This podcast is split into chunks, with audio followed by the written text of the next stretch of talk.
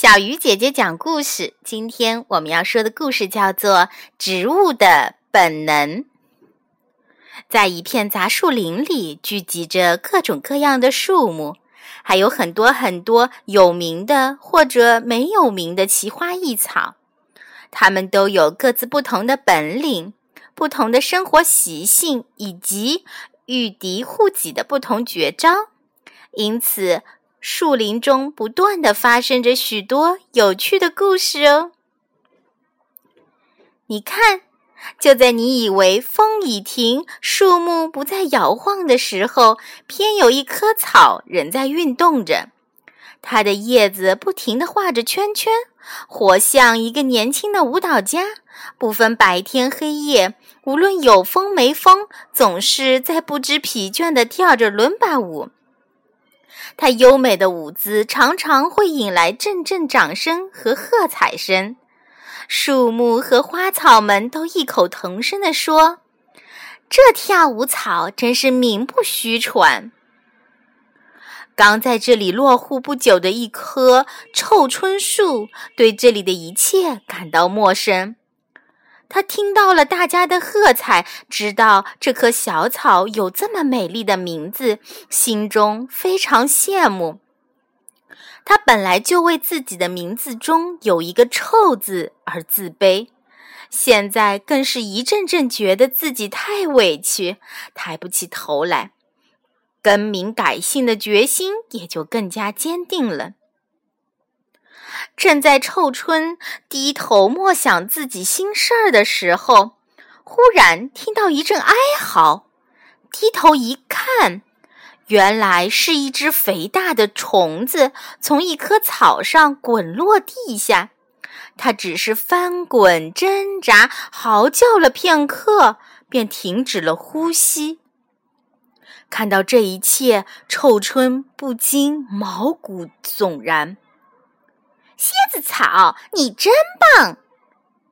惊魂未定的臭春见一棵小草，翘着大拇指对滚下了肥虫的那棵草夸奖道：“谢谢你，你为我们报了仇。”一棵小树伸出自己瘦长枝条，露出了被虫子咬得百孔千疮的叶子，说：“看它把我咬的。”真的，蝎子草，你是用什么高招对付它的？说出来，大家学习学习，就都不怕虫子咬了。另一棵开着美丽的白花小草说：“我倒是想教你们，但是我这办法你们学不了啊。”蝎子草略带歉意地说：“只要你肯教，我们保证好好学，哪有学不会的事情呀？”蹲在旁边的臭春也一心想学本领，便伸着脖子，瞪着眼睛，认真倾听蝎子草的教诲。你们看，蝎子草指着自己叶片上的刺毛说：“这就是我的自卫武器。要知道，我这刺毛跟你们的表面上虽然看起来一样，但在显微镜下一看，就显得与众不同了。”它其实是一根一根灌满了毒液的翠儿尖的管子，无论是谁，只要碰到它的尖端，管子就会被折断，里面的毒液就会像打针一样的注射到谁的皮肤里面去。那个肥虫想吃我的叶子，却被我的刺毛注射了毒液，它能不死吗？说到这里，蝎子草喘了一口气，又得意地说：“别说是它了。”就是个人也不敢随便碰我呀！蝎子草又扫视了一下周围，咄咄逼人的问道：“这样的刺毛你们有吗？你们能学会吗？”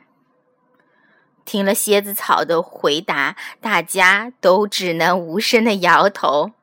臭春也悄悄地缩回了自己的脖子，低下头来，默默不语。就在这瞬间的寂静之中，树林里飞来了两只鸟。一只小鸟飞在前面，后面跟的是它的妈妈。从小鸟那疲惫不堪的样子能看出来，这母子俩已经飞过很远的路程了。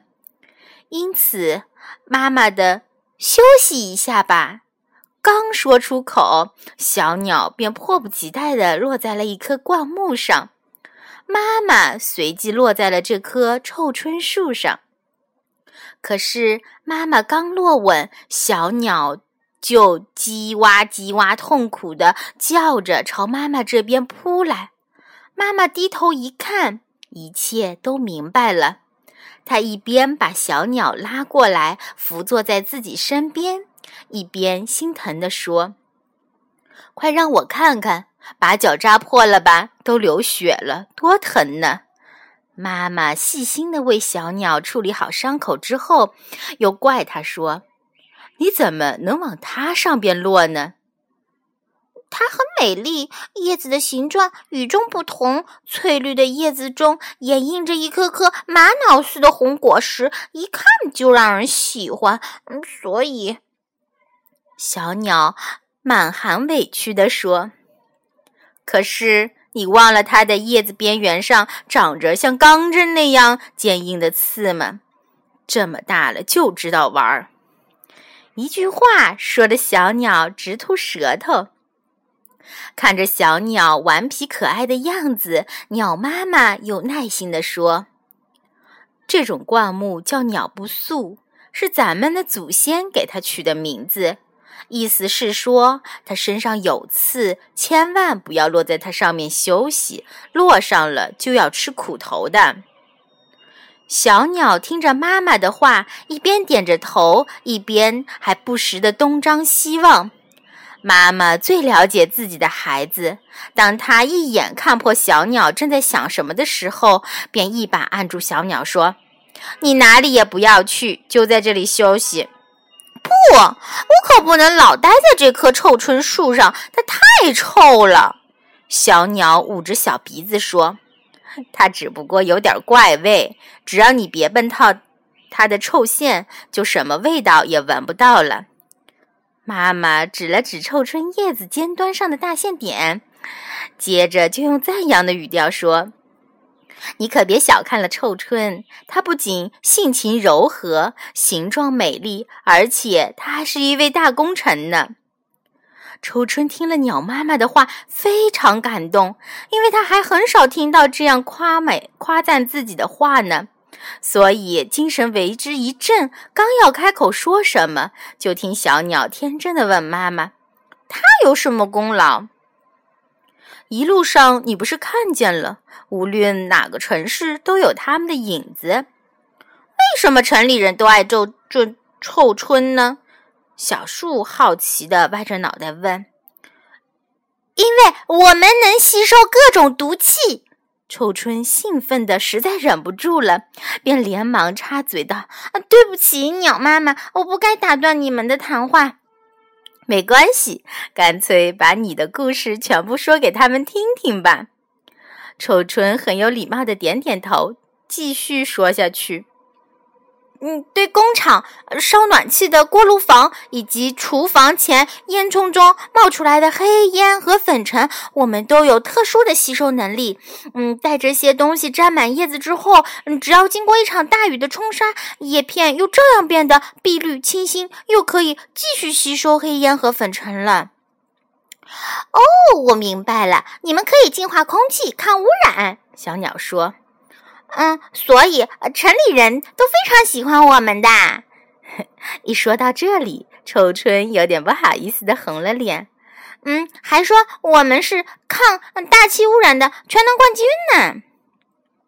嗨，那你们为什么不改改名字？我看就改叫抗污染冠军吧。小鸟很高兴自己提出一个聪明的、符合实际的好建议。是啊，是应该改成这个名字。鸟妈妈也赞同的点点头。我我们也早有改名的念头。嗯，你看我们周围的嗯树木花草都有一个既名副其实又好听的名字，比如会跳舞的叫跳舞草，嗯，会蛰虫子的叫蝎子草，嗯，你们鸟类不敢去落脚的叫鸟不素，嗯，而我这个能抗污染的树，嗯，却偏偏在名字中加上了一个比污染还叫人恶心的臭字，嗯，这太不公平了。改吧，改吧！小鸟性急地说：“从现在起，我就叫你抗污染冠军，抗污染冠军，抗污染冠军。我和妈妈飞到哪儿，啊，就这样叫到哪里，宣传到哪里。谢谢你，臭春十分感动。鸟妈妈说：“我看除了我们为你宣传之外，你还可以求一求风婆婆。风婆婆日行千里，见识多广，她肯为你宣传，效果一定会很好。”说到这里。风婆婆正好飘然而来，没等臭春和小鸟开口，风婆婆便主动热情地对臭春说：“你的事迹我可以为你宣传，我保证走到哪里宣传到哪里。至于名字，大家都叫熟了，我看不一定非改不可吧。”人们评价事物的好坏是看它的实质，而不是看它的名称。有的人名字极好听，但他坏事做尽，也照样遗臭万年。你的名字中虽然有一个“臭”字，但只要你的所作所为对人们有利，大家也都会照样喜欢你的。城市中对臭春的广为培植，不正说明这个问题吗？风婆婆的耐心开导，使臭春豁然开朗，随即昂起了头，自豪地笑起来了。好了，小鱼姐姐讲故事，今天就到这里了，小朋友，我们明天再见。